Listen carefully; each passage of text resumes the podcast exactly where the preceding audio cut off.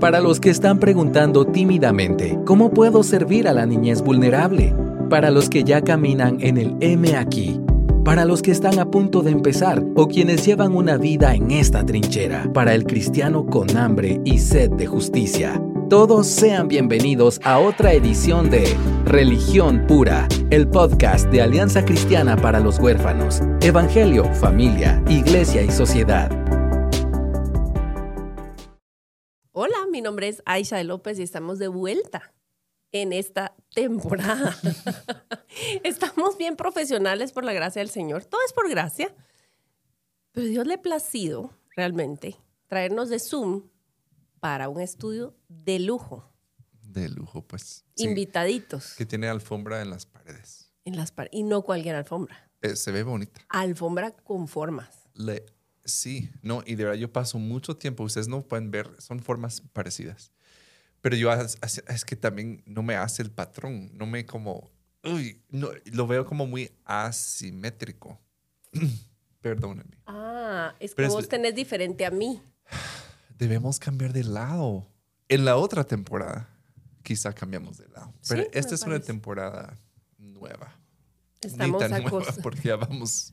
Estamos acostumbrándonos a este espacio, nuevo espacio. Afuera del ciberespacio, lo cual es un cambio maravilloso. Es bonito, es bonito. ¿No extrañabas de la pandemia el tráfico? Estoy segura. Ah, sí. No lo extrañaba Para nada he tenido como medio colapsos. Ese, el regreso a la pandemia, el ritmo ya normal de la vida. Este, ah, sí, sí me canso como, como no me había cansado en años. Sí. Aparte, pues me envejecí durante la pandemia. El tiempo no se detuvo. no se detuvo. en tu crecimiento. El mundo se detuvo, pero mi cuerpo sigue recordándome que voy al polvo. Claro, sí. Entonces, ah, esa es, e, el ritmo ese de regresar al tráfico no lo disfruto, pero este, miranos, Dios nos, lo que nos ha permitido por la gracia del Señor, gracias a Open Marketing de la Ciudad de Guatemala por recibirnos con tanto cariño y simplemente prestarnos todo. Sí, así es. Sí, que ellos lo ven también como una oportunidad de servir a Dios y gloria a Dios, ¿verdad? Que cada quien desde su punto. Así es. Y es algo que dice Jason Johnson, que todos podemos hacer, hacer algo. Imagínate que, que se imagina uno a veces. Yo siempre digo que el Señor tiene sentido del humor. Yo estaba entre estudiar diseño gráfico o psicología. Mm. Hubiéramos sido colegas de otro Cierto. nivel. Pero, de todos modos, al Señor le plació me gradué de diseñadora gráfica y de todos modos, mírame, mírame, ¿cuál es mi círculo? Todos ustedes. Sí. Puros psicólogos.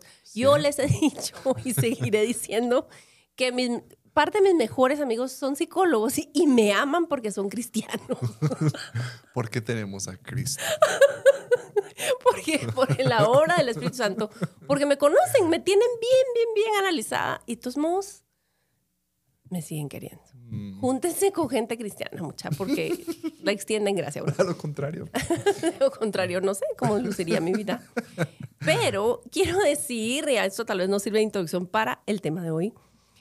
El, un episodio pasado hablamos acerca de lo increíble de la unión ah, entre los ritmos de necesidad fisiológica del hambre y de compartir la mesa y lo que tiene que ver en eh, qué impacto emocional y espiritual tiene eso eh, y cómo Dios entreteje estas, ah, estos ritmos predecibles, estas costumbres, estas fiestas ah, para poder regresarnos intencionalmente a mm.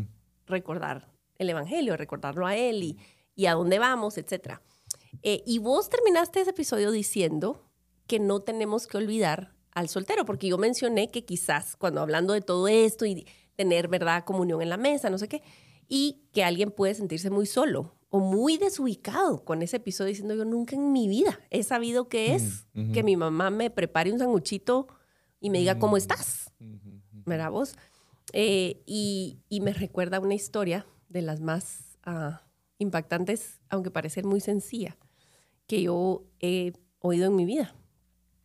Y fíjate que es larga, pero voy a tratar de sincronizar, de, no, sintetizar. Ah, este chavo de, yo diría sí, orígenes difíciles, una situación muy abusiva, un contexto muy abusivo, un papá extremadamente abusivo, violento, de hecho.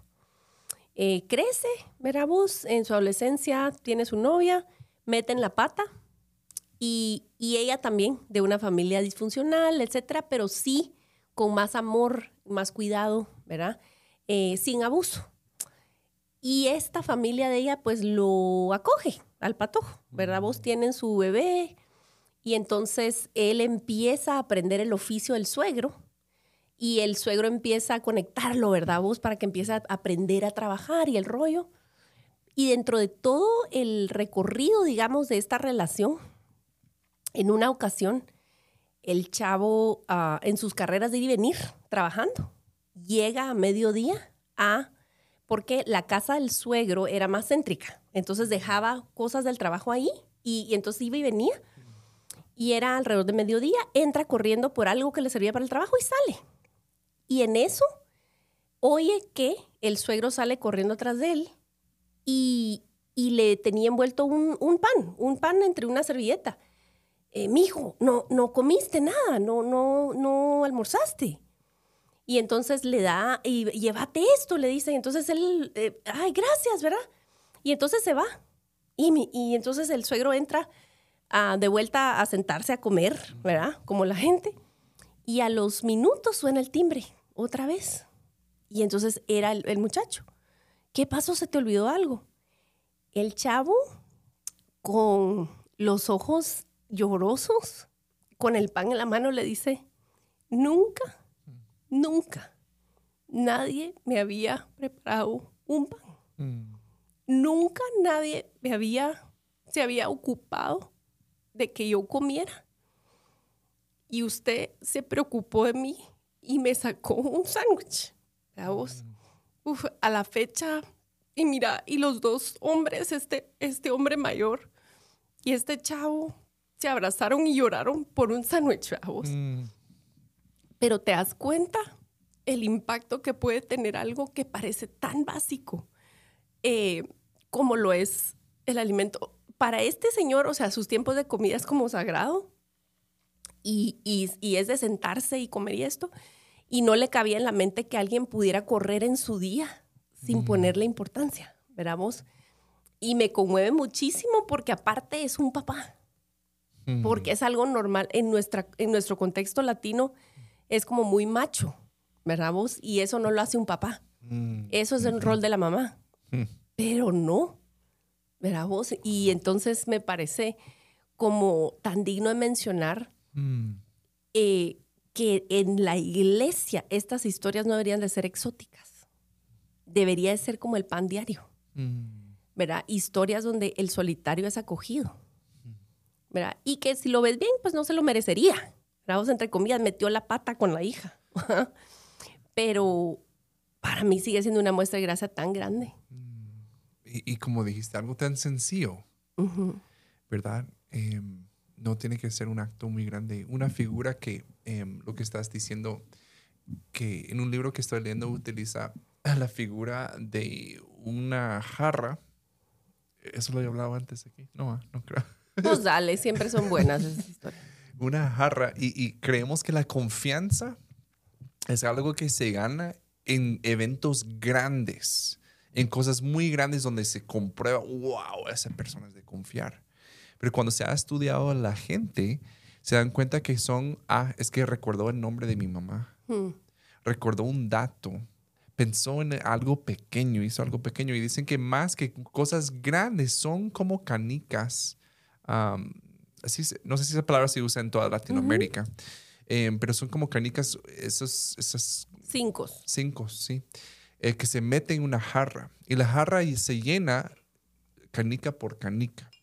E- e- evento por evento, o sea, cosita por cosita. Son esas, esas acciones pequeñas, pero no sabemos a qué punto cuando va a llegar que esa canica eh, representa a todo el mundo, lo que implicó eso para, para este hombre. No fue algo grande, no fue algo extraordinario.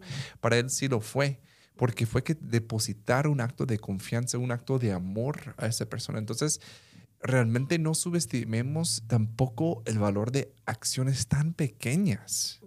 Tan pequeñas que pueden representar todo para otra persona, que para nosotros es lo no- más normal.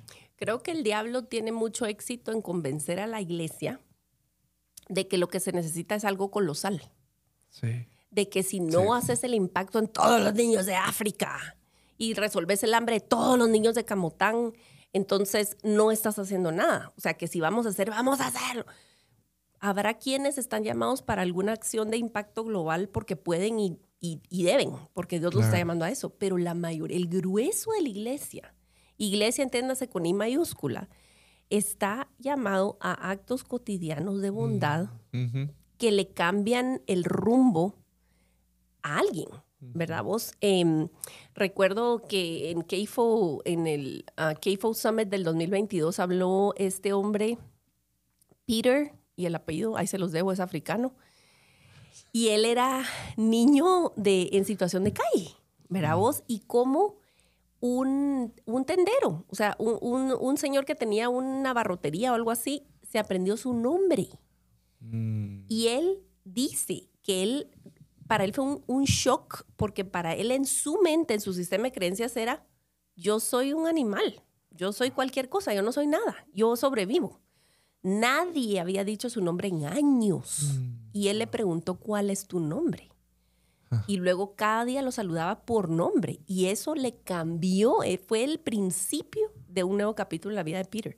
Él ahora pues es, es papá por acogimiento, un hombre empresario exitoso en Estados Unidos. Y, y de hecho tuve que comprar su libro. O sea, yo lo, lo oímos en vivo y así como, yo necesito el libro de Peter. Y la verdad es que lo que estás diciendo es cierto. ¿Qué cosa podríamos nosotros hacer por alguien en nuestra comunidad hoy? Y puede empezar con un mensaje de texto. Sí, totalmente. Yo, yo, yo soy un poco más así, de que a veces se me viene a la, la mente alguien y también algo que vos me has enseñado, pero yo digo, ¿cómo puedo orar por ti hoy? Y es un acto que toma cinco segundos, pero cuando yo lo he hecho, realmente, de verdad, y lo hemos hablado aquí antes también, pero realmente ha sido siempre las personas, de verdad que me siento así solo, de verdad que me está costando leer la Biblia, me está, han salido cosas de esa pregunta sencilla que realmente es que creemos en el imaginario colectivo de que siempre estamos hablando de eso y no es cierto. Y podemos tener, tener muchas conversaciones con personas, pero realmente nunca llegamos a, "Pero ¿qué, qué, ¿cómo estás? Mm. ¿Verdad? Porque todo es así como, ay, y dijo mi tía esto, y fui a comer esto, y bla, bla, bla, bla", y- O sea, hablamos de todo menos de tal vez como lo que más importa para nosotros. Así que una práctica detenerte con las personas, detenerte, aunque sea un mensaje de texto, pero detenerte sin ninguna agenda, sin ninguna petición. Tú, vos sabes cómo es cuando alguien te escribe. Hola, Hola, ¿cómo estás? ¿cómo estás? ¿Qué quiere? Yo pienso, ¿qué quiere? Esquivemos el asunto este, así como Sí. protocolario. Y también algo que creo que fue Alex que te lo dijo, pero me lo dijiste una vez. Cuando vas a pedir algo, primero lo pedís y después si quieres como decirte cómo estás, después lo haces, ¿verdad? Y eso me ha ayudado mucho. Entonces yo voy con alguien como, mira, espero que estés bien, te quería pedir este favor. Y, y, ah, claro que sí, claro sé que. Aparte, mira, ¿cómo has estado? Y ya cambia la situación. Entonces, cosas así sencillas, pero muchas veces nosotros digamos, mira, quería ver cómo estás. Qué bueno. Mira, es que estoy Ajá. haciendo... Mira, yo una, una vez lo hice con alguien que tenía medio confianza de poder salirme con la mía con eso. Eh, Hola, ¿cómo estás? Y le contesté cómo estaba. no lo esperaba. Híjoles. La agarré en curva, así como, ay, creo que necesitas llamar a tu terapeuta. Pero bueno, y sabes que aterrizándolo y conectándolo con la conversación que tuvimos anteriormente acerca de, de la mesa y de compartir el pan y de, de reunirnos para algo superior, ¿verdad? Y, y sabes qué, puede ser simplemente pasarlo bien y, y reírte Mm, pero al hacerlo intencionalmente con gente que Dios ha puesto a tu alrededor, estás construyendo algo, algo, el reino, algo en ti, algo en el, en el prójimo. Eh, una idea bien sencilla. Dejen de limitarse en la idea de que es familia. Inviten gente Mm, a su mesa, a su vida, que no comparte ni su ADN ni su apellido. mm. Para el cristiano, familia es otra cosa. Sí. Y parte de cómo yo he aprendido eso, gran parte es amigos como vos, amigos misioneros, Mm, pastores misioneros, que han roto para mí esa categoría de, o sea, familia es Ajá. la familia que Dios nos ha dado. Y lo otro es a través de experiencia muy dolorosa eh, en, en el pasado reciente nuestro, en el cual se reconfiguró nuestra vida de una manera drástica y la vida como la conocíamos en términos familiares cambió por completo. Y se nos movió el piso por completo. Pero hemos sido adoptados de a otro nivel. Ya lo sabíamos en teoría. O sea, eh, eh, ¿me entendés? Uno, nosotros en esto todo el tiempo estamos recordando, ¿verdad? Religión pura, Santiago 1.27, Efesios, ¿verdad? Vos en amor nos predestinó para ser adoptados como hijos suyos, da, da, da, y todo lo que vos querrás. Pero cuando te toca enfrentar una ruptura, una distancia, un límite con la familia de, de natural, ¿verdad vos? Se cumple la escritura de que el Señor provee hermanos, hermanas, papás, mamás. O sea, lo hemos vivido. Y, y- y más marcadamente en tiempos de fiesta. Porque la Mm. gente muchas veces te lo dice.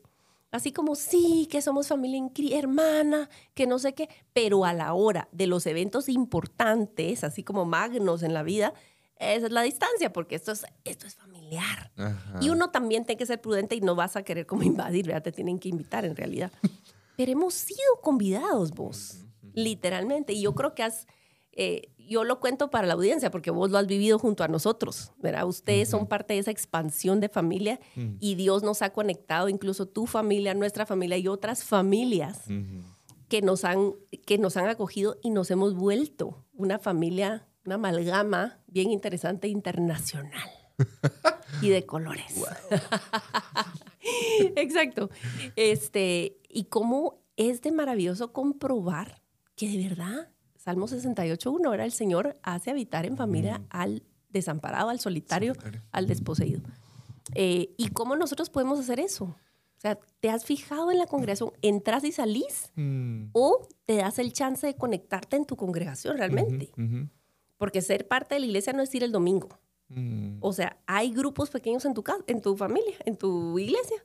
Hay grupos pequeños a los cuales puedes no solo ir y que te den servir, porque ahí es donde te enteras de, las de las necesidades. Sí. Ahí ves la señora que está solita o la misionera, ¿me entendés? Que, que, que está lejos de su familia. Mm, ujú. Ajá. O, o el adolescente que llega solito a la iglesia y necesita un mentor, un hermano mayor. Wow. Verá vos, ¿a quién puedes invitar después del servicio? Es lo máximo. Sí, sí. Y, y también cómo vivir con esa, esa forma de ver el mundo, ¿verdad? De que, o sea, estoy aquí para invertir en mi familia extensa, Mm, no para yo estar bien siempre, ¿verdad? Y, y yo creo que es, una, es un cambio de chip porque estamos tan acostumbrados. Y obviamente, sí, o sea, yo estoy velando por el bienestar de, de mis hijas y mi esposa, pero también nosotros hemos procurado como, uy, a la ma- a lo más que podamos, tenemos que abrir nuestra casa y tiene que haber gente, o sea, que nosotros invitamos. Y yo creo que también a veces creemos o estamos nosotros esperando que nos inviten. Ajá, ajá. Y la mejor cosa que tú puedas hacer, si tú estás frustrado que nadie te invita a nada, es tú invitar a alguien más. O sea, comenzando, eh, comenzar a ser el cambio que tú quieres ver. Ver. Eso parece eso campaña no yo. Sí, ha- se ha dicho antes, pero viene al caso. Gracias, David, por recordarnos Yo- una frase. Yo, fue Martín. No. No, no, no, hombre.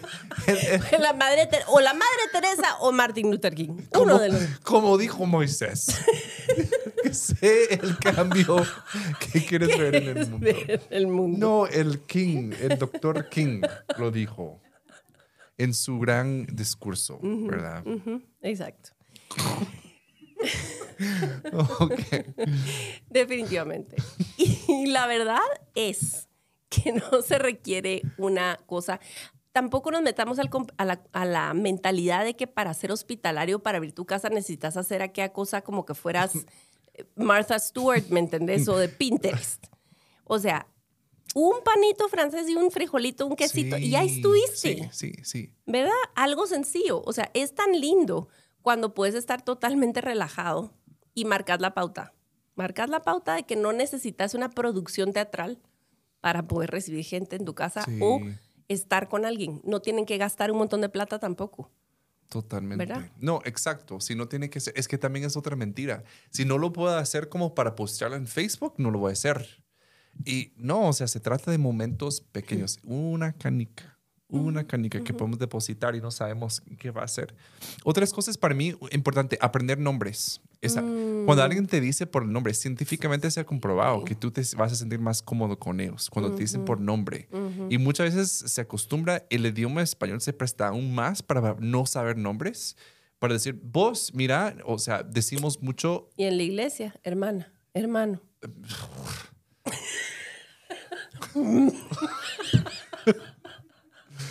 perdón, insertar sonidos de desgusto. Sí, este, em, eso, tu contacto físico. Mira, las personas, me encanta cuando conozco un hombre y piensa, ah, Benin, yo soy de abrazos. Oh. Ah, la mucha, mi tanque emocional.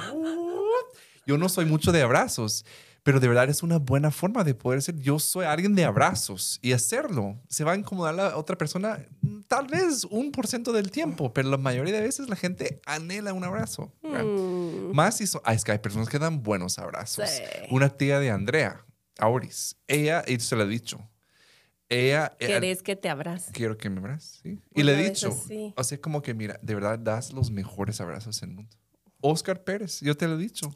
Oscar, si nos Ah. escuchas un momento, das buenos, buenos abrazos. Esa es una forma. Es que, es que fíjate que te puede abrazar con libertad a vos. Sí. A mí no, se miraría algo raro. vos. que te levante. Oscar, gracias por abrazar bien a David. Seguilo haciendo. Sí, si te, te levanta y te da un par de vueltas. y- No, ¿verdad? siempre con respeto. Pero sí, eh, otra cosa, contacto visual. Es impresionante. Lo evitamos. Sentimos así. Cuando tú das tu atención a algo, lo ves a los ojos. Es una forma de dignificar a la persona. Es una forma de amarlos. Y hay personas que lo evitan porque no están acostumbrados. Pero si somos personas tampoco así como con intensidad de que, Dios mío, me están viendo mi alma. Pero, o sea, que están conectados, ¿verdad? Em, eso es otra cosa sencilla que no requiere dinero, que tú puedes hacer hoy de ser más intencional de mantener lo- el contacto visual. ¿Cuáles son los, co- las cosas más importantes en esto? Muchas veces no damos contacto visual porque estamos viendo nuestros celulares. Mm. He oído, yo nunca lo he hecho, pero he escuchado Esa gente. ¡Qué horror! Esa gente que no pone atención. Pero son pequeñas formas, aprender nombres, invitarlos a algo pequeño. Un pequeño regalo. Vos también sos bueno en esto. Vos recordás de las cosas y das. Y yo sé que no andas como gastando 10% de tu presupuesto en regalos, pero das regalos a la gente. Y es algo, una, una forma de dignificar cómo me ven, me, me, me perciben, o sea, me, me reconocen. Es Me una- gusta, me gusta buscar cositas específicas. Ujú. Mi lenguaje del amor, que eso es para otro tema. La verdad, nunca he leído el libro, pero he hecho test de esos. Recientemente nunca lo había hecho. Y creo que no, tengo que buscar más. Creo que mi lenguaje del amor para expresarme es mm, en gran parte regalos, Mm. Pero para recibir, creo que son palabras de afirmación y actos de servicio. Mm, Yo soy full actos de servicio. Ujú. Sí, pero eso es para otro podcast. Pero, Otro. Sí, sí. pero hemos eh, querido dar como alguna orientación sobre cómo fomentar el sentido de, familia de familia de una forma orgánica, no forzada, que tenemos un nuevo programa. y- Eso. Me voy donde me apunto para que Ajá. alguien me llame. o, o esa persona que va a ser mi proyecto. No. Ay, no. El amar puede ser algo tan sencillo y natural y así debe ser. Así es, así es. Bueno, esperamos que se sientan como acogidos en nuestra mesa. Esperamos que... Está bien bonita. y esta mesa es hermosa, de verdad. Se nos dijeron, no la vayan a estar tocando mucho porque se oye, pero Pero no, no me no, no resisto. necesitamos tocarla. y tiene grietas bien como. Linda. Es, es como un tronco así gigante y lindo. Eh, pero bueno, esperamos que se sientan acompañados y que este recurso no sea un sustituto para que tengas conversaciones buenas cara a cara con alguien, que Dios provea en tu vida. Él es el proveedor, Él es el que coloca a los solitarios en familia y no nos cabe duda que Él puede colocarte a ti en familia si estás sintiéndote solo, abandonado, traicionado, dolido incluso con la iglesia. El Señor lo que, lo que se rompió por medio de una relación, el daño que llegó a tu vida fue por una relación. Dios va a usar gente y relaciones para traer sanidad. No hay cómo esquivarlo, no te vas a sanar solito en aislamiento. Y mm, el Señor puede acercarte poco a poco porque Él es muy tierno. No te va a empujar, pero te va a invitar a ser parte de una comunidad y estoy segura que va a proveer. Entonces, esperamos que te sientas alentado, acompañado y gracias por compartir siempre nuestros recursos.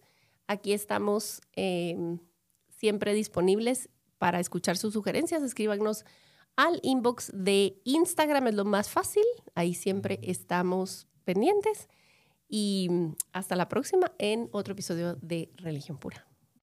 Porque la religión pura y sin mancha delante de nuestro Dios y Padre es esta, visitar a los huérfanos y a las viudas en sus aflicciones y guardarse sin mancha del mundo. Muchas gracias por acompañarnos en otro episodio de Religión Pura. Síguenos en nuestras redes como Alianza Cristiana para los Huérfanos.